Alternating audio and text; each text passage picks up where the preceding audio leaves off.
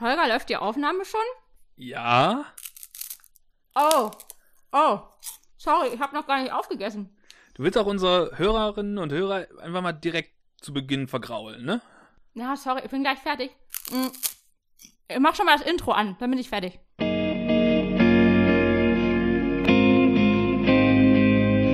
Pergament und Mikrofon.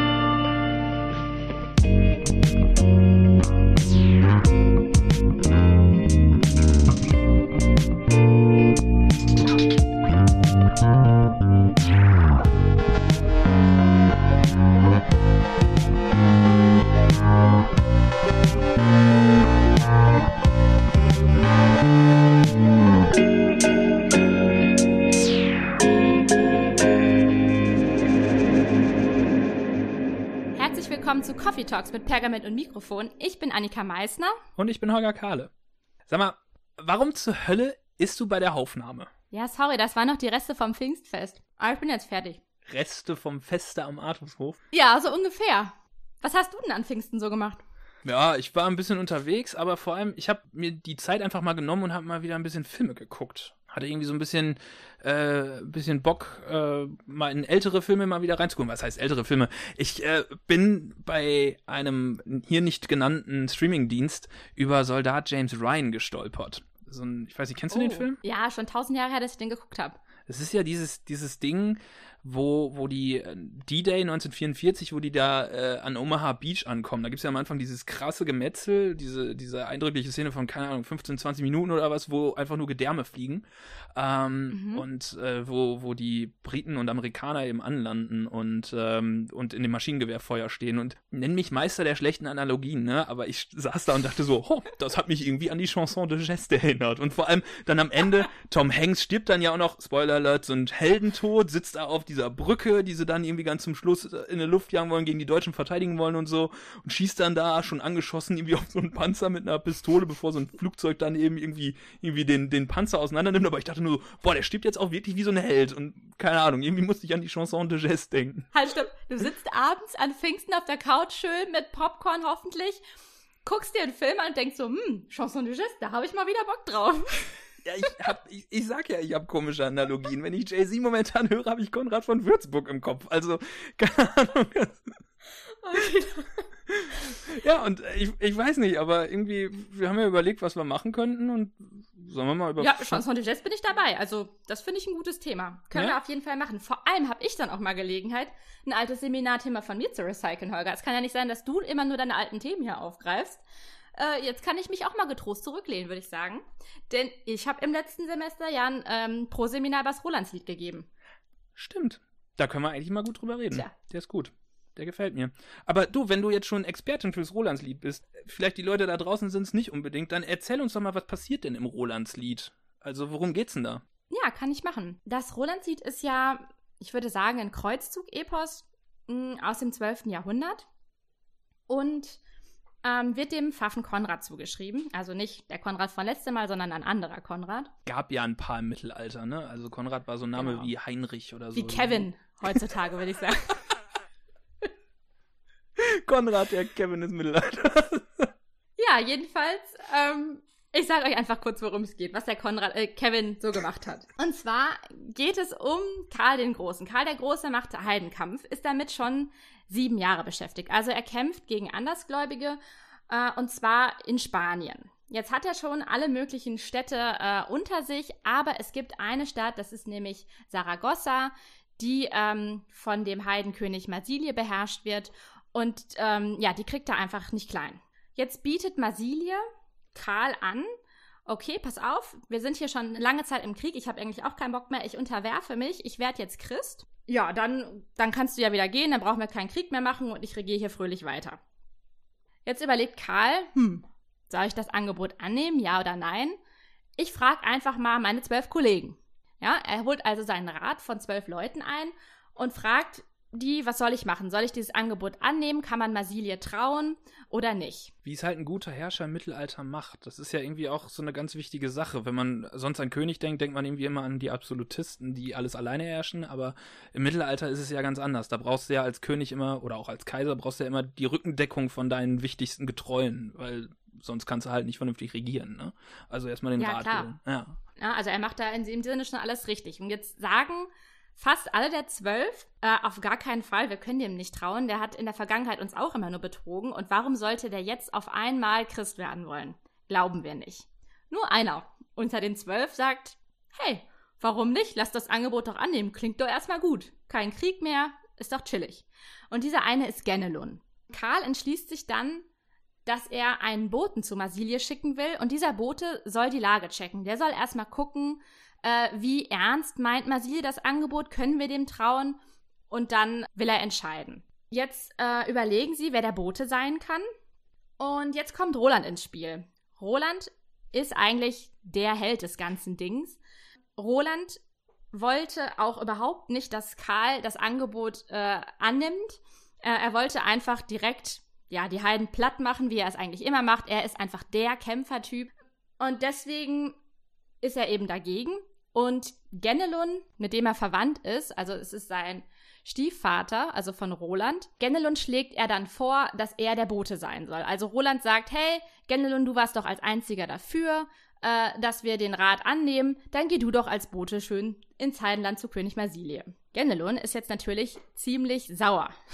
Denn äh, das war natürlich nicht seine Idee, dass jetzt genau er diese gefährliche Aufgabe übernehmen soll und zu König Marsilie ins Lager reitet. Er kann aber nicht umhin, er muss dem ähm, Befehl Folge leisten, denn Karl ist jetzt auch dafür, dass Genelun das Ganze übernimmt. Und er reitet dahin. Warum macht Roland das? Also warum schlägt der Genelon vor, der am Anfang dagegen ist? Ist nicht eigentlich ein bisschen dämlich? Ja, man weiß nicht so genau. Der Text sagt jetzt nicht, warum, also es gibt keine Innensicht oder so, warum Mhm. Roland das macht.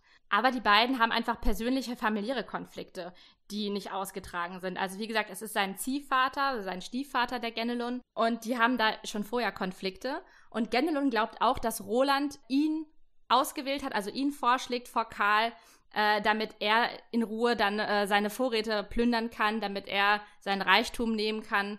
Genau, also es ist einfach ein familiärer Konflikt, der zwischen Mhm. den beiden da gerade herrscht. Ja, Genelun ist dementsprechend angepisst äh, und überlegt sich, ja, also das kann ja nicht sein, dass ich jetzt da diese gefährliche Aufgabe übernehmen muss. Ich plane jetzt einfach mal einen Verrat.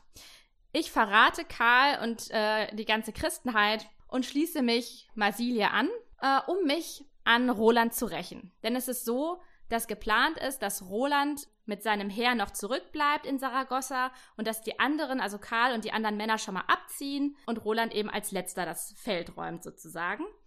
Und Genelun sagt dann zu Marsilie, das ist genau der richtige Zeitpunkt, wenn alle anderen weg sind und nur Roland mit seinem kleinen Heer noch da ist. Ähm, das ist der richtige Zeitpunkt, um anzugreifen, denn dann ist Roland verwundbar und dann ähm, wirst du siegen, Marsilie. Genau, das äh, machen sie dann auch. Es kommt zu einer riesigen, blutrünstigen Schlacht. Roland und all seine Freunde, Spoiler Alert, sterben. Sehr, sehr langsam in Rolands Fall. Karl bekommt davon leider zu spät Wind, reitet zurück zum Schlachtfeld, sieht, dass alle tot sind und er will natürlich Rache. Und dann gibt es in dem ganzen Ding, wir haben ja noch nicht genug gekämpft, noch eine zweite große Schlacht, in der Karl dann Rache an Marsilie übt. Und das war's. Wer gewinnt natürlich? Karl gewinnt. Am Ende, die Heiden verlieren. Genelun, der Verrat fliegt auf, der wird verurteilt. Das war's. Die meisten sind tot, aber Karl hat gewonnen. So könnte man das Ding zusammenfassen. ich habe ja gerade schon gesagt, äh, Roland stirbt aber langsam. Vielleicht können wir die Stelle uns mal genauer angucken. Eigentlich, wenn man so will, meine Lieblingsstelle des gesamten Textes. Warum? Mm, weil es wirklich sehr, sehr dramatisch ist. Also die Schlacht ist schon super blutrünstig die ganze Zeit dargestellt und plötzlich wird das so, ja, ganz großes Kino. Die ganze Szenerie wird sehr langsam. Wir haben den Blick auf den Helden Roland. Äh, er, der hat schon vorher gesehen, wie all seine Freunde sterben, es halt super tragisch ist. Gibt er halt selber den Löffel ab. Dann liest du einfach mal die Szene vor und dann gucken wir uns die mal an. Das finde ich, find ich gut. Ich habe gerade nochmal geschaut. Also ich führe mal kurz in die Szene nochmal ein. Ähm, nachdem also alle Gefährten gefallen sind, setzt sich Roland unter einen Baum. In einer Hand hat er Olifant. Olifant ist sein Horn. Mit diesem Horn kann er Hilfe rufen.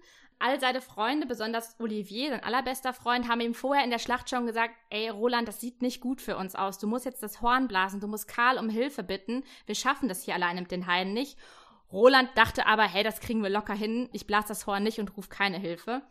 als er dann hinterher mit diesem Horn Hilfe holt, äh, ist es schon zu spät. Seine ganzen Freunde äh, sind dann schon überrannt. Man kennt dieses Prinzip des Hornblasens und dann kommen die Freunde, kennt man vielleicht aus Herr der Ringe. Ganz am Ende, Herr der Ringe vom ersten Teil, die Gefährten, gibt es doch diese Szene, da kämpfen noch die Orks dann, dann äh, gegen die Gemeinschaft, die ist getrennt mittlerweile und dann steht Boromir da alleine mit seinem Horn, dem Horn von Gondor und braucht eben gegen diese Urukai, braucht er Unterstützung und fängt an, dieses Horn von Gondor zu, zu blasen und das hören dann Aragorn, Legolas und Gimli und kommen dann eben rüber.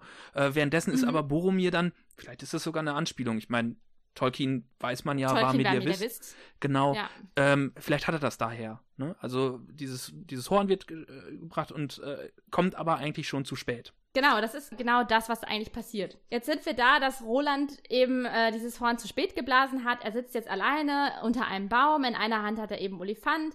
In der anderen hat, äh, Hand hat er sein Schwert Durendart. Und ja, sitzt jetzt da und lässt sein Leben an sich vorbeiziehen sozusagen. Und plötzlich kommt ein äh, Heide um die Ecke und will ihn noch blutrünstig von hinten töten. Das merkt Roland aber, haut diesem Heiden dann einfach Olifant, also dieses Horn auf den Kopf. Der Heide stirbt. Also im Sterben hat Roland natürlich immer noch einen, äh, einen Heiden erlegt. Und Roland versucht dann, sein Schwert zu zerstören weil er nicht will, dass irgendeiner mit diesem Schwert noch weiter kämpft. Es ist ein ganz besonderes Schwert, da können wir später auch nochmal in der Diskussion drauf eingehen. Er will nicht, dass irgendein Heide sich dieses Schwert aneignet und dann womöglich einen Christen mit diesem Schwert umbringt. Deshalb versucht er das zu zerstören, klappt aber nicht. Er haut Durandart ein paar Mal auf den Stein. Leider passiert gar nichts. Das Schwert ist so vollkommen wie zuvor. Jetzt hält Roland einen sehr langen Monolog an sein Schwert und zählt all die Eroberungen auf, die die beiden gemeinsam bestritten haben. Also ihr könnt euch das vorstellen, wenn wir das filmisch machen würden, dann würde jetzt ähm, so ein kleiner Teil aus der Vergangenheit eingeblendet, wo die beiden zusammenkämpfen. Ganz toll, allerbesten Freunde, also er und das Schwert, wohlgemerkt. Und da, nach diesem, diesem Monolog, da setze ich jetzt einfach mal ein. Nun will ich ne Heinen erben zu dem Meere, wann den Adelheeren, der durch Sündere geboren ward der gebot mir diese Herfahrt. Ich scholl verwandelen das Leben, in sine Gnade will ich ergeben, was ich sien von ihm han, wann ich sie niemen so wohl garn.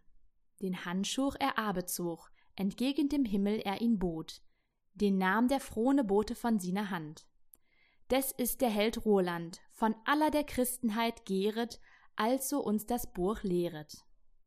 Roland fiel Krüzesdahl, er sprach, Herre, Nu weißt du viel wohl, dass dich min Herze meinet. Diene Tugend hast du an mir erzeiget. An minem Ende, Herre, dienen Boten Ruche mir zu sende. Das war die Stelle. Okay, fangen wir vielleicht erstmal an. Was passiert an, an, dieser, an dieser Stelle? Was, wie, wie geht das vonstatten, dieses Prinzip?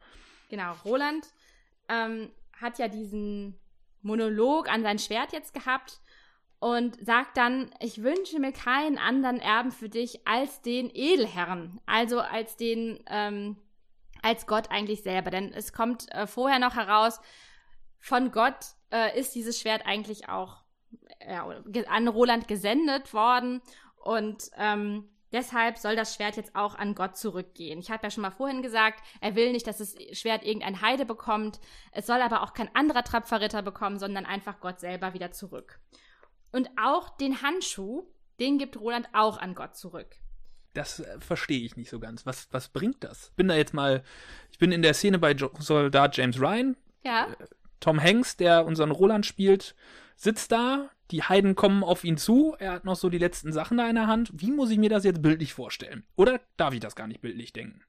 Mm, naja, es ist hier, glaube ich, schon so gemeint. Er nimmt den Handschuh ab, hält den in den Himmel, es kommt ein Engel und nimmt ihm den Hand, den, nimmt diesen Handschuh entgegen. Mhm. Das ist so gemeint, dass Roland bildlich gesprochen das Lehen wieder zurückgibt, was er von Gott empfangen hat. Denn er ist Gotteskrieger, ja. Er ist ein Miles Dei, ein Gotteskrieger, der im Auftrag Gottes kämpft. Also Heidenkampf ist immer im Auftrag Gottes.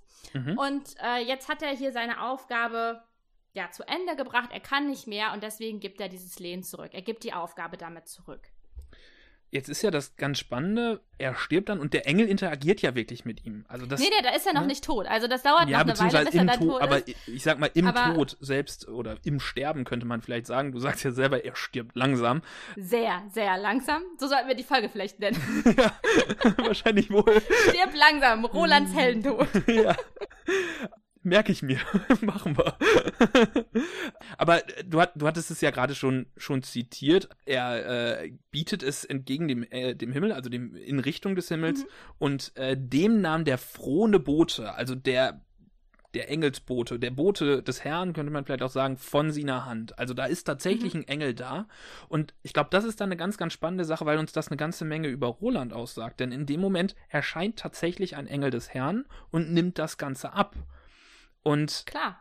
wir kommen ja gleich nochmal genauer auf den Tod und da müssen wir uns dann, glaube ich, nochmal daran, daran erinnern. Also es ist ja nicht nur dieses symbolische, ich übergebe das als, als Gotteskrieger an Gott zurück, sondern das macht ja noch was anderes mit, mit ihm. Vielleicht Komm, kommen wir gleich zu. Ähm, aber in dem Zuge auch, nachdem er diesen Handschuh an den Engel abgegeben hat, legt Roland sich endlich hin. Wir haben ja alle mhm. lange darauf gewartet, dass er endlich stirbt. Er legt sich, er legt sich hin und mh, mm, er fiel in Kruzestal. Also er legt sich hin wie ein gekreuzigter, also in, in, Kreuzform, könnte man sagen. Äh, was natürlich auch wieder eine Analogie zu Jesus ist. Genau. Aber dazu vielleicht auch nachher nochmal mehr. Als er dann irgendwann nach langer Zeit endlich gestorben ist, äh, erscheinen noch eine ganze Reihe von Wunderzeichen. Also es kommen äh, Erdbeben, Blitze, Sonne verdunkelt sich, äh, Haien verlieren die Besinnung, äh, Schiffe gehen unter, Paläste stürzen ein, Corona verbreitet sich als Pandemie. nee, oh Moment, das war was anderes. Aber auf jeden Fall passiert eine ganze Menge, ganze Menge Wundersames im Nachklang seines Todes. Und diesen, was noch im Nachklang seines Todes, vielleicht fange ich da oder setze da an der Stelle mal an. Irgendwann kommt ja, kommt ja Karl vorbei. Und ähm, auch Karl hält ewig lange Reden auf seinen totengetreuen Roland. Und es gibt eigentlich eine Szene, und die würde ich gerne, gerne einmal vorlesen. Es gibt eine Szene, die finde ich sehr, sehr spannend, nämlich wie ja, der Tod und die Beerdigung von Roland dann eigentlich vonstatten gehen. Also Karl sitzt dann da und da merkst du dann eben auch, was für ein Verhältnis Roland und Karl eigentlich miteinander haben, beziehungsweise in wie nah Karl das geht als Kaiser. Ähm, ich ich setze einfach mal ein. Der Kaiser bette Stunde von tiefem Herzegrunde er wünschte allen den Gnaden, die da belieben waren im christlichen Glauben. Das Blut floß ihm von den Augen. Auf den Stein er gesaß. Je noch Hüte ist er nass, da das Blut ahne floß. Der ihr wurft, was also groß, dass mannige für tot lagen, ob sie des Kaisers Not sahen. Die Herren Fürsten, die da getorsten, von dem Steine sie ihn hoben in Gotte sie ihn beschworen, dass er mäßlichen klagete, dass ihm das Volk davon nicht erzagete, ob ihn sin Durft geschähe. Sin Herze was ihm jedoch viel sphäre. Die Toten hiers er zusammen tragen, ein Kern Nähre ward da gegraben, sie bliesen ihr Horn. Die Bischofe wollten zusammenkommen und ander Gelehrten. Wie woll sie Gott geehrte, die damit waren, dass sie die heiligen Befilde sahen Sie bestatteten sie alsus cum mirra et aromatibus. Der Kaiser hieß ihm gewinnen, sie ne Heimgesinden hierzen hüte, da man inne sühte, die Herren lieche nahmen. Ihr Geweide sie us nahmen, sie bestatten's in die Grorbe. Zeichen geschahen da genurge und geschehend immer mehre. Nu bitten wir die heiligen Herren, wann es in Gott verlassen hat, dass sie uns wegen Umbe unser Missetat. Karl kommt zum Leichnam Rolands und ähm, die, wir setzen an einer Stelle ein, als er schon eine Totenklage gehalten hat und dann passiert etwas, was man von einem Herrscher eigentlich nicht kennt. Denn über dem Leichnam Rolands, ihn quasi noch in seinen Armen halten, fängt er an, blutige Tränen zu weinen. diese blutigen Tränen kommen auf einen, landen auf einem Stein und sind auch heute noch, so sagt uns der Erzähler, dort zu sehen. Er fängt an, ganz jämmerlich um, um Roland zu klagen. Und die Leute um ihn herum sagen dann, ähm, Karl, die Schlacht ist noch nicht vorbei. Und wenn du jetzt hier die ganze Zeit um deinen Helden heulst, ist das jetzt für die Moral nicht so das Geilste. Vor allem kommen auch die Feinde ja an. Also ja. man sieht äh, hinten schon so Staubwolken, wir müssen ja vorstellen, die stehen irgendwie auf dem Berg, unten kommen so die Staubwolken, man sieht, es kommen natürlich noch weitere Krieger, die äh, kämpfen wollen und Karl steht da und flennt. Einfach. Und flennt. Sie ziehen Herrlich. ihn dann quasi von dem Leichnam weg, so, so nach dem Motto, jetzt ist auch mal gut gewesen. Ähm, Schaffen es aber irgendwie doch noch die, die äh, Toten alle zu beerdigen. Also es wird ein Gras ausgehoben, sie kommen da rein. Dann lassen alle ihre Hörner erschallen. Also man könnte das vielleicht, man kennt das ja irgendwie so von Militärbegräbnissen, wo man dann, dann noch mal eine Ehrengarde eben Schüsse ab, äh, mhm. äh, abschießt oder sowas. Aber irgendwie noch mal, noch mal eben dieses Ehrenvolle. Und was dann eine sehr, sehr interessante Sache ist, einerseits wird gesagt, dass Gott denjenigen, die dieser Totenfeier äh, beiwohnen, dass denen Gnade zuteil wird. Und zum anderen wird gesagt, und das finde ich eigentlich das Spannendste, dass an der Stelle, wo sie beerdigt werden, dass dort viele Wunderzeichen gestehen und auch heute noch geschehen. Und das geht so ein bisschen im Einklang mit dem, was du gerade gesagt hattest. Also, dass dieses, ähm, dieses Mit Corona das, meinst du? nee, dieses, dieses Überschwängliche, diese ganzen Wunderzeichen, die dann eben am, ähm, auf der Stelle oder in, im Moment des Todes passieren. Denn an der Stelle wird nämlich eins ganz, ganz deutlich. Roland stirbt als Märtyrer. Das ja, heißt, auf jeden Fall. er stirbt als Miles Dei, wie du schon gesagt hast. Also als wahr, im wahrsten Sinne des Wortes, er stirbt als Kreuzritter. Und als solcher wird er automatisch zum Märtyrer. Wir haben ja damals bei Konrad schon mal über das Märtyrer-Dasein gesprochen, damals ein bisschen anders mit dem Herzmeere als Märtyrer der Minne und sowas alles. Die Mhm. Frage gestellt, ja, haben wir es mit einem ganz klassischen Märtyrer zu tun. Das ist ein echter Märtyrer. Genau, und das wird eben auch dadurch alleine schon präsentiert, dass der Engel kommt und ihm den Handschuh nimmt. Und äh, Dass er in der Kreuzpose auch stirbt. Ne? Ja. Das kann ja auch nicht ein normaler Mensch. Das Prinzip Ja. der Imitatio Christi, also der Nachfolge oder der Nachahmung Christi, was ja im Mittelalter eine ganz zentrale Sache ist, man möchte so sein wie Christus, ähm, man möchte so leben wie Christus und man möchte vielleicht auch so sterben wie Christus, eben um möglichst nah an, an seinem Vorbild zu sein. Und äh, ich, ich glaube, das wird an dieser Stelle so ganz, ganz klar und ganz, ganz deutlich gemacht durch diese ganzen Wunderzeichen, die passieren, dass man ihn eben auch zu einem Heiligen macht. Ne? Also es passieren Wunder an der Stelle, das kennen wir auch heutzutage noch. Man braucht Wunder, um jemanden heilig zu sprechen. Also richtig nachweisbare Wunder. Das hat man ja auch damals noch mitgekriegt, als, äh, als Johannes Paul II. zum Heiligen erhoben wurde. Das ist ja noch nicht so lange her. Da gab es ja dann auch die Frage, was für Wunder hat er denn vollbracht? Und dann gab es dann eben Mhm. eine, ähm, ich weiß es gar nicht, ich glaube eine Nonne, die gesagt hat, sie hat eben viel zu ihm gebetet zu dieser Zeit, weil er Parkinson hatte und sie Parkinson hatte und ihr Parkinson wurde besser. Und das war zum Beispiel eins dieser nachweisbaren Wunder, die der Heilige gewirkt hat. Wahnsinn. E Ja. Exakt das gleiche hast du da an der Stelle auch. Also alle sind Zeugen davon, wie plötzlich eben dieses Blut noch da ist an dem Stein. Alle sind Zeugen davon, dass an dieser Stelle, wo er gestorben und beerdigt wurde, äh, dass dort noch nach wie vor Wunder passieren. Und so kriegst du Roland zu einem Heiligen und zu einem Märtyrer. Aber weißt du, was ich da nicht verstehe? Warum heult Karl so? Denn Karls Aufgabe, und die nimmt er ja auch sehr ernst, immerhin macht er das ganze Ding sieben Jahre, ist ja Heidenkampf. Er soll für Gott kämpfen und er sagt auch in mehreren Reden am Anfang, macht den Soldaten Mut und sagt, hey Leute, keine Sorge, wenn ihr sterbt, dann sterbt ihr ja für Gott und das ist doch super. Dann seid ihr Märtyrer, ne? Ihr kommt ins Himmelreich und so weiter, eure Sünden werden euch vergeben. Und Jetzt ist ja genau das passiert. Roland ist gestorben, er ist als Kreuzritter gestorben, er hat voll viele Heiden umgebracht, alles super. Alle wissen quasi, er kommt in den Himmel, weil Gott das ja, Ja, quasi klar. schon gezeigt hat. Also eigentlich genau, und gut. jetzt steht er da und weint, bitterlich. Ich finde das eine ganz schwierige Frage und ich weiß auch nicht, ob ich die Antwort darauf habe. Aber es ist natürlich nochmal eine Auszeichnung für Roland. Denn äh, so viele sind schon gestorben und äh, so viele äh, sind im ehrenhaften Kampf gefallen und um keinen hat Karl geweint, aber um Roland weint er.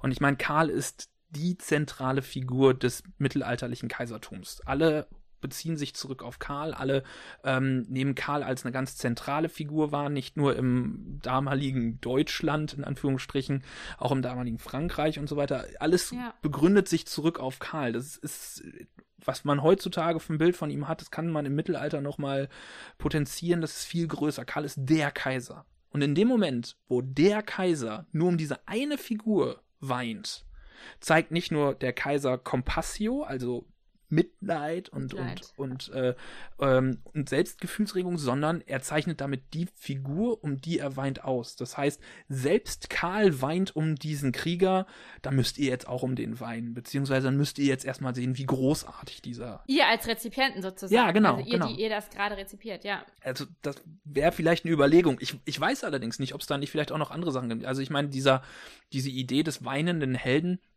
die hat man ja ab und zu. Die gibt es ja auch schon in der Antike, aber ich glaube, das wird zu weit führen. Ich glaube, dass Karl einfach an dieser Stelle, die du auch vorgelesen hast, das ist die Stelle, an der Karl einfach super menschlich ist. Also, Mhm. wenn wir ihn vorher sehen, ne, gerade so im ersten Teil, da wird er so artifiziell schon fast beschrieben. Also er ist einfach der perfekte Kaiser, wie du es schon gesagt hast. Es gibt irgendwie diese Szene, wo er im, äh, in seinem Lager beschrieben wird und die Heiden, die können ihm nicht mehr in die Augen gucken, weil seine Augen so glänzen. Ja. Ähm, dass, dass er einfach zu krass ist. Also er ist der, der so perfekt, er ist der perfekteste Kaiser ever und deshalb ja, kann kein Heide ihn überhaupt nur anschauen. Und er macht immer alles richtig. Für all die, die sich auch interessieren für die Art und Weise, wie man eigentlich beschreibt in einem Text, ne, diese Szene, von der Annika gerade spricht, die ist wirklich, die ist großartig, wie, wie, wie quasi aus der Perspektive der Heiden durch dieses Kriegslager gegangen wird. Also der, das Rolandslied und äh, es ist vom Inhalt nicht so der, es passiert nicht so fürchterlich viel in diesem, in diesem Es Text. wird halt viel gekämpft, sagen Es wird wir viel so. gekämpft, aber das ist so ein visueller Text, der arbeitet so viel mit, mit, mit Darstellungsformen und eben die, diese Szene, wie die Heiden im, wir, wir nutzen übrigens den Begriff Heiden, weil das der Text die, diesen Begriff benutzt, ne, aber. Sollten wir vielleicht auch nochmal drüber reden, irgendwann in einer Ja. Folge, warum eigentlich Heiden und, naja, aber egal. ja, das, genau. Äh, okay, das führt jetzt zu weit. Aber wie, wie gesagt, wie diese, wie diese Heiden eben, eben in das Lager kommen und wie aus deren Perspektive das beschrieben wird und wie fast so, schon mit einer Kamerafahrt durch dieses Lager durchgegangen wird, zum Schluss noch über ein Schachbrett drüber hinweg. Da bin ich natürlich total glücklich gewesen, als ich das gelesen habe. Und dann in die Augen von Karl. Das ist halt einfach, das ist wirklich brillant gemacht. Man kann sich quasi wie mit einer Kamera Point-of-View-Film nach, nach, äh, nachvollziehen. Das ist total krass. Ja, das finde ich auch. Also ich finde, das merkt man im ganzen Ding auch so bei Schlachtbeschreibung und so. Es ist irgendwie auf eine Art filmisch, könnte man Ja, schon sagen. ja. Also wenn man es mit heutigen Augen liest, da ähm, kann man einen großartigen Film zu machen. Also wenn ihr mal Bock habt, dann eine Neuauflage als Film, dann äh, wäre ich dabei. Gibt es da nicht auch irgendwie einen französischen Film zu? Also bin mir gerade nicht mehr so ganz ja, sicher. die Franzosen holen das ja immer mal wieder raus. Das ist ja so deren Ding. Aber ja, sowas, ich meine 70ern sowas oder so. richtig, richtig modernes mit Hollywood-Schauspielern und so. Das, das fände ich mal geil, muss ich sagen. Wir sollten mal anfangen, dann unsere Figuren zu casten. Wir wissen ja jetzt, Roland ist to Tom Hanks. Müssen wir nochmal überlegen, wer dann Karl ist. Wer ist Karl? Macht, mal einen Vorschlag, wer Karl ist. Post Der muss mal schon so ein bisschen. Ja, genau. Oh ja, das, das wäre doch mal eine gute Idee. Macht mal einen Vorschlag. Wer, wer könnte Karl sein? Schreibt es uns doch mal auf ähm, Social Media, Instagram, Twitter, Facebook. Schreibt uns eine Mail. Wer äh, könnte Karl sein? Was wäre eine geeignete Besetzung? Also es muss jemand sein, der mh, schon so ein bisschen weise alt ist, aber auf eine sexy Art. Auf eine sexy Art auch noch. Hast du einen Vorschlag? So direkt nee, ich sag jetzt auch nichts, weil dann, nee, das sollen Ja, jetzt dann, dann Leute sagen die das alle wieder. Du, ähm, wenn, wenn, wir, wenn wir die Vorschläge gekriegt haben, wir machen einfach bei Instagram eine Story dazu. Und wenn wir genug Vorschläge gekriegt haben, dann, dann hauen wir beide selber einfach auch noch einen Vorschlag mit rein und dann veröffentlichen wir das. Das finde ich gut. Okay. Deal. Leute, habt ihr gehört? Das ist jetzt der Deal. So, also, ähm, So, wo waren wir? Zurück zum Text. also wir haben ja jetzt schon, schon relativ, relativ viel zur Inszenierung äh, gesagt. Wir haben uns ja auch schon so ein bisschen die Figuren angeschaut. Was vielleicht noch ein ganz spannender Punkt ist, ähm, ist die zeithistorische Umgebung. Also es ist immer schwierig zu sagen, warum wurde so ein Text geschrieben, aber man kann sich mal fragen, vor welchem Hintergrund wurde so ein Text geschrieben. Und ähm, du hattest schon gesagt, der Text entsteht im 12. Jahrhundert. Und es gibt natürlich auch einen Grund, warum das Thema Karls Kreuzzug im 12. Jahrhundert spannend ist. Nämlich, wir sind in der Zeit der Kreuzzüge. Also alle, die sich mal so ein bisschen mit mittelalterlicher Geschichte beschäftigt haben, wissen, es gibt die Kreuzfahrerstaaten im, ähm, also man sagt, die Kreuzfahrerstaaten, äh, kann auch die Kreuzfahrerkönigreiche sagen oder so Königreich Jerusalem. Gibt es halt im 12. Jahrhundert. Jeder, der Königreich der Himmel gesehen hat, weiß, dass 1187 in der Schlacht von Hattin die äh, Jerusalem fällt und, und die Kreuzfahrer bis nach Akkon zurückgedrängt werden ähm, unter Salah ad-Din. Ähm, ist ja, glaube ich, einer der bekanntesten mittelalterlichen muslimischen Heerführer. Ja, ähm. Und ähm, was natürlich so eine, so eine Sache ist, im 12. Jahrhundert ist die Kreuzzugsthematik auch in der Literatur sehr weit verbreitet. Wir kennen das aus Kreuzliedern, wenn man so möchte. Hatte ich ja schon mal drüber gesprochen beim, beim ähm, Herzmehrer, also diese, dieses Austarieren von Minne zu Frau und Minne zu Gott. Aber eben auch aus der Heldenepik. Ähm, kurze Zeit später schreibt Wolfram von Eschenbach seinen Willehalm. Wir sind also in so einer Zeit, als die Beschäftigung damit, wie, wie Heidenkampf funktioniert, echt ganz, ganz oben ist auf dem literarischen Topos. Und äh, man dann natürlich auch den Rückgriff auf die Vergangenheit gerne mal nimmt, um die derzeitige Zeit zu beschreiben. Also man kennt das auch heutzutage noch, auch äh, oder in der Moderne noch, dass das irgendwie ähm, um Punkte für moderne, für die moderne äh, Situation zu machen, ältere, ja, Szenarien benutzt werden. Es gibt ein ganz, ganz Mhm. berühmtes Beispiel ähm, in der Nazi-Zeit. Es wird äh, in den 40er Jahren, die machen ja ganz extrem viele Propagandafilme, um eben ihre antisemitische Weltvorstellung durchzusetzen. Da gibt es diesen berühmten Film Jud Süß, bis heute verboten, ähm, zu Recht auch, ähm, in dem es um einen, ähm, ja, man möchte, äh, einen, einen jüdischen Kämmerer geht, also jemanden, der die Finanzen eines Herzogtums verwaltet. Ich glaube Schwaben, ich bin mir nicht mehr ganz sicher. Und da wird eben diese diese ganzen antisemitischen Ideen, die man hatte, in, in, so ein historisches Gewand gekleidet, was dann wirklich endet bis zu dieser Situation, wo eben der, der Oppenheimer, so heißt der Mann, äh, getötet wird. Und ähm, auch da versucht man vor einem historischen Hintergrund seine moderne Ideologie durchzusetzen. Und auch das könnte man vielleicht auf das Rolandslied jetzt sehr, sehr anders natürlich applizieren, aber auch da geht es ja darum, man muss die Heiden schlecht zeichnen, um eben zu rechtfertigen, was gerade passiert und ihn, die Heiden an der Stelle vielleicht auch schon zu langen Feinden zu machen. Karl ist zu dem Zeitpunkt 350 Jahre tot. Ne? Also die ganze Geschichte ist einfach schon lange her, aber kriegt eben durch diese Überfrachtung wieder seine Aktualität zurück. Ja, ganz genau. Und ähm, diese ganze Verratsgeschichte, das kann man sich ja auch mal ähm, die Frage stellen. Äh, also das basiert ja auch auf einer realen Schlacht. Diese oder ja diese Begebenheit, die ist ja historisch tatsächlich gewesen, also dass es so eine Schlacht gab, aber es gab eben gar keinen Verrat. Äh, oder zumindest wissen wir nicht von einem Verrat, wie Genelun ihn, ihn begeht. Und ähm, man könnte sich fragen, warum baut die Geschichte dann noch einen Verrat ein? Also eigentlich verliert Karl einfach. So. Ja, und es muss natürlich auch in irgendeiner Form quasi, quasi begründet werden. Und dann kannst du natürlich auch sofort wieder in so, so klassischer, ja, ähm, vielleicht allegorischer äh, Bibelauslegung da schon fast dran gehen. Der hat zwölf Vasallen und einer davon ist Verräter. Also, wer da an die zwölf Jünger und Judas denkt, ist vielleicht nicht so weit entfernt. Ne? Also du ja, nimmst das so macht Sachen, der Text ja auch sind. selbst. Ja, genau. Ja, dass er irgendwie Genelon mit Judas vergleicht und so. Ja. Also Genelon ist auch, wenn man so will, eigentlich der Verräter des Mittelalters. Also wenn man sich äh, mit Verrätern beschäftigen will, das hat ja auch die Forschung ähm, zum Rolandslied gemacht, dann halt Genelon als die zentrale Rolle. Was kann man sonst mit dem Text noch machen? Ja, genau. Wir haben ja schon gesagt, ähm, Verräter sind, also der Verräter ist ein Thema, Heidendarstellung ist ein super Thema, also dass man sich ähm, da Forschung angeschaut hat, wie werden eigentlich die Heiden dargestellt, wie werden die Christen dargestellt. Da sind ja, da sind wir ja so bei Themen, die so ein bisschen, die ja schon eigentlich seit das Rolandslied äh, erforscht wird, immer so mit die, die herausstechendsten Sachen sind. Das ist ja immer das, was sehr, sehr schnell und sehr, sehr häufig bearbeitet wird, also Heidenbild und was weiß ich nicht was, äh, äh, Kriegsdarstellung und so weiter und so fort, historischer Hintergrund.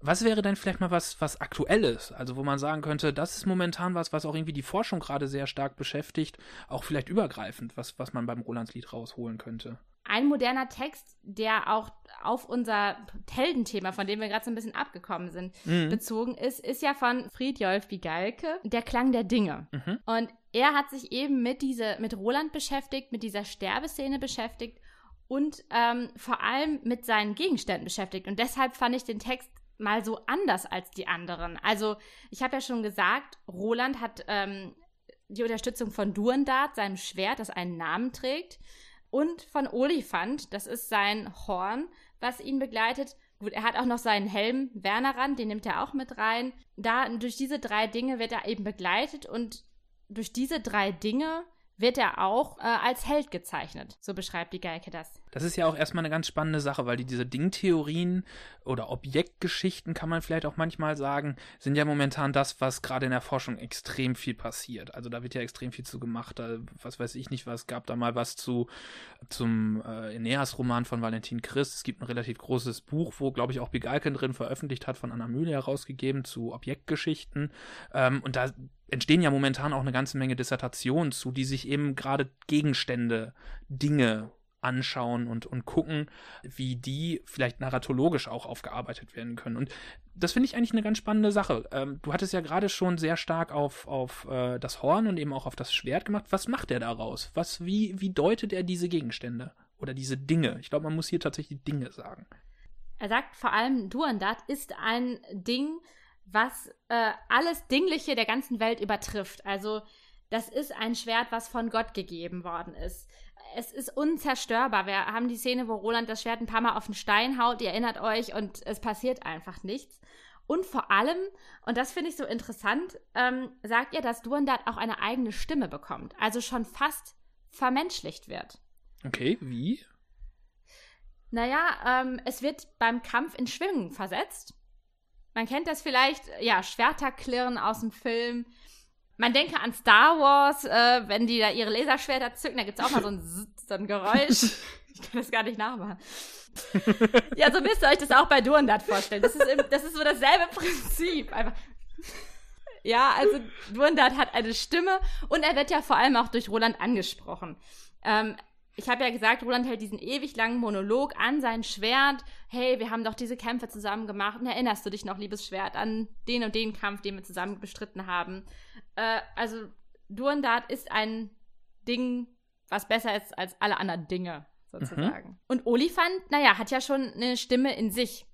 Olifant ist ja das Horn, was man blasen kann. Und das ist zum einen ähm, ein Wohlklang, wenn man das bläst. Also, das hat einen, einen tollen Sound.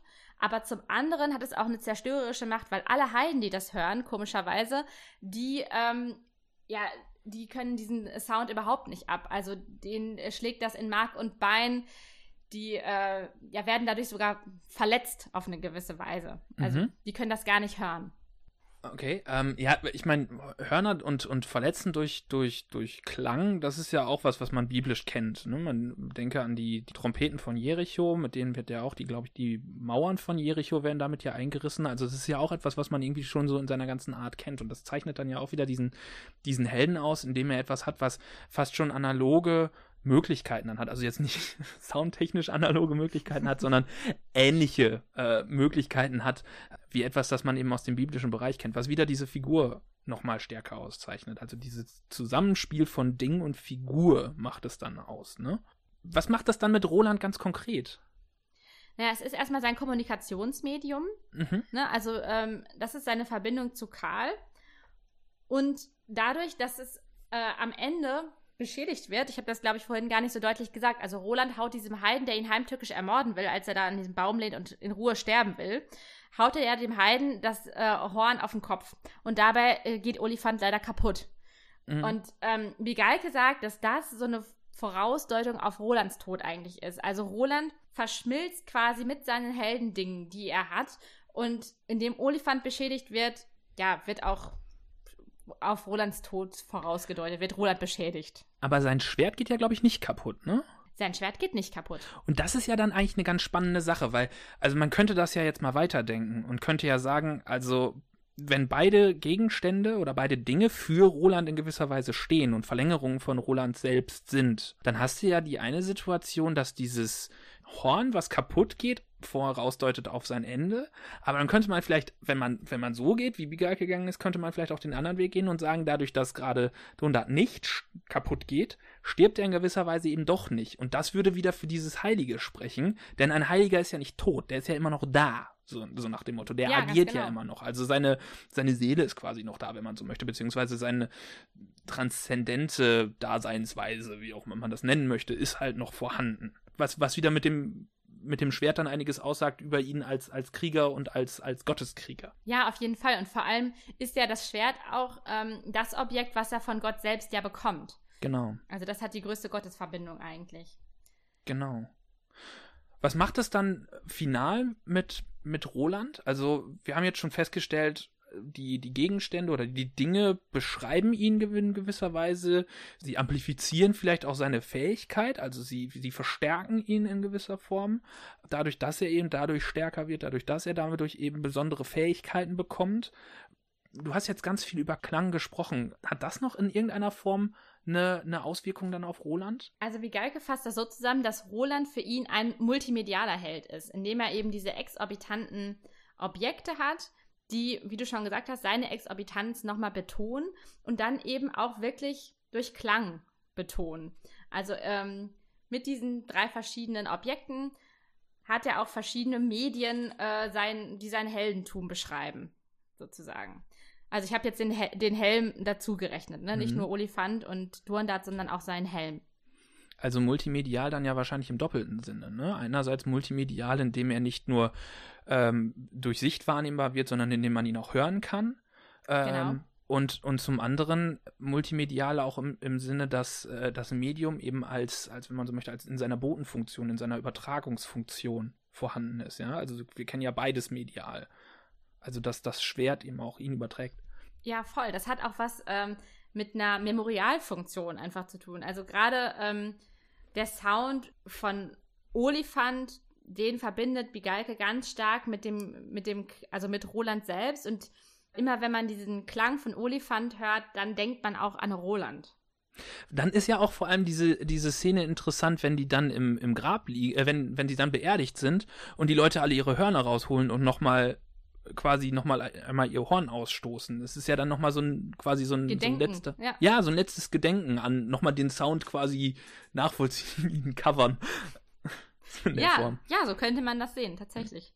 Ja, spannend. Das ist ja. vielleicht einfach mal eine ganz andere Sichtweise auch auf diesen, auf diesen Text. Also wir sind sonst gerade gra im allgemeineren Teil sind wir ja ein bisschen mehr auf die offensichtlichen Dinge, Dinge eingegangen. Jetzt komme ich mit dem Begriff Dinge, auf die offensichtlichen Fragestellungen vielleicht eingegangen. Aber da kann man feststellen, auch das, was nicht so ganz offensichtlich ins, ins Auge einem reinkommt, könnte vielleicht auch einfach für die Forschung ganz spannender und, und äh, voranschreitender Punkt sein. Also man, man, es bringt einen ja weiter und eben auch die Auseinandersetzung dann damit zu fragen, was macht das eben mit einem Helden und, und wie beeinflussen Dinge einen Helden? Ne? Ja, auf jeden Fall. Also auch ähm, gerade, dass man das wie Bigalke einfach versucht, mit, äh, mit einem Medienauge nochmal zu verbinden und diese drei Dinge auch als ähm, Medium sieht und versucht, ähm, eben auch diese Dimension des Klangs mit einzubeziehen, das finde ich schon erstmal eine erfrischende, coole Idee.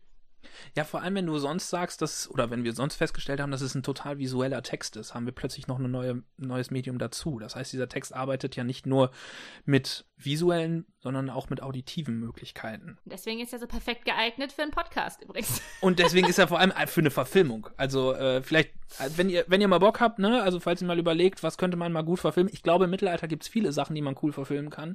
Und wenn ihr mal so einen richtigen Nolan-esken Film machen wollt, mit ganz viel Bildgewalt und ganz viel Sound und im Hintergrund. Splatter auch viel, es kommt viel Blut vor. Äh, wenn man sich die Blut. Musik aus den ganzen Nolan-Filmen anguckt, äh, anhört, dann, dann bist du da ja auch immer mit so Horngeräuschen. Denk mal irgendwie an, wer ist ja noch Interstellar, da hast du ständig dieses im Hintergrund oder bei, auch bei Inception, ja, also das, das ist ja Olifant, wenn du so willst, ne, dann musst du nur noch ja, Tom klar. Hardy fragen, ob er Roland spielt, vielleicht ist Tom Hardy auch ein guter Roland, ja? ich meine, der ist ja in jedem Film von, sein, von Nolan ja. dabei, müssen wir nur gucken, der hat auch einen Helm auf, ja. ne, das passt auch ganz gut, mhm. als Bane und, und in, in Dunkirk hat er auch immer was vorm Gesicht, dann machen wir vielleicht doch Tom Hardy eher zu, zu Roland. Ja, ist eine gute Idee. Schauen wir mal. Wie gesagt, Karl ist noch offen, Leute. Also Karl ist noch offen. Karl, das wollen wir von euch hören. Sag mal, wo wir gerade bei Sound sind. Ähm, ja. Hast du was für die Potzival-Playlist? Ach so, ja. Ähm, boah, ich fand das total schwer, muss ich wirklich sagen. Also diese Szene des weinenden, den, des weinenden Kaisers. Ich habe erst überlegt, ob ich irgendwelche Lieder, die man zu Beerdigung gut machen kann. Aber das fand ich dann auch irgendwie ein bisschen deprimierend. Und dann äh, bin ich auf, auf zwei Songs meiner Lieblingsband gestoßen. Äh, Get Well Soon, eine Indie-Band. Und ich, ich konnte mich nicht entscheiden. Ich konnte mich wirklich nicht entscheiden. Ich habe mich dann ja, jetzt du musst dich jetzt entscheiden. Ja, ich habe mich dann jetzt auch. Also ich war erst am überlegen, ob ich Marthas von denen nehme, weil es eben um Märtyrer geht. Aber dann habe ich gedacht, ah nee, das passt nicht so schön. Denn die haben einen Song geschrieben, der heißt Roland I Feel You. Und ich fand das einfach so passend. Das finde ich super. Also ich fand das einfach so passend. Eigentlich geht der Song um Roland Emmerich, der ja Independence Day gemacht hat. Und dieser ganze Film geht, äh, dieser ganze Song geht eigentlich nur darum, wie ja bald die Welt untergehen könnte und wie man so Weltuntergangsszenarien sich vorstellen könnte. Aber, krude Analogie, wie immer. Das Schöne ist ja, Karl sitzt da ja quasi mit ihm im, im Arm und man weiß ja noch nicht, ob die Heiden die nicht alle umbringen. Das heißt, es könnte ja sein, dass die Welt untergeht. Und in dem Moment Roland I Feel You fand ich einfach dann sehr gut. Also deswegen, ich nehme Get Well Soon, Roland I Feel You. Ja, cool, Leute. Das ist jetzt ab, mm, ab jetzt auf der Potzival-Playlist verfügbar. Die Potzival-Playlist könnt ihr übrigens abonnieren auf Spotify. Also klickt da mal rein. Ja, ich habe natürlich auch noch einen Song mitgebracht. Ja, welchen? Und zwar ähm, habe ich mir gedacht, in, also die, die Textstelle, die ich genommen habe, da denkt Roland ja auch noch so an sein Schwert. Und ich habe mir gedacht, da würde doch ähm, Bon Jovi in These Arms ganz gut passen. Äh, vor allem mit dem Refrain. I'll hold you, I'll need you, I'll get down off my knees for you. Das äh, singt Roland quasi, so müsst ihr euch das vorstellen. Also Bon Jovi stellvertretend für Roland singt das zu seinem Schwert, bevor er dann letztendlich abkratzt. Also Bon Jovi ab jetzt auf der Potzival Playlist verfügbar. Ach du liebe Güte. Stell dir das also, doch mal in unserem Film vor. Wir, haben jetzt schon na, die Hälfte des Casts haben wir ja schon fertig. Wir äh, haben drei Rolands.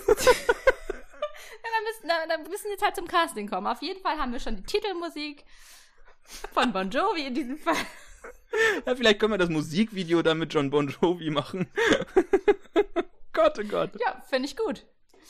Ach du liebe Güte, ey, ich kann nicht mehr. Okay, ich merke, es wird Zeit, Leute.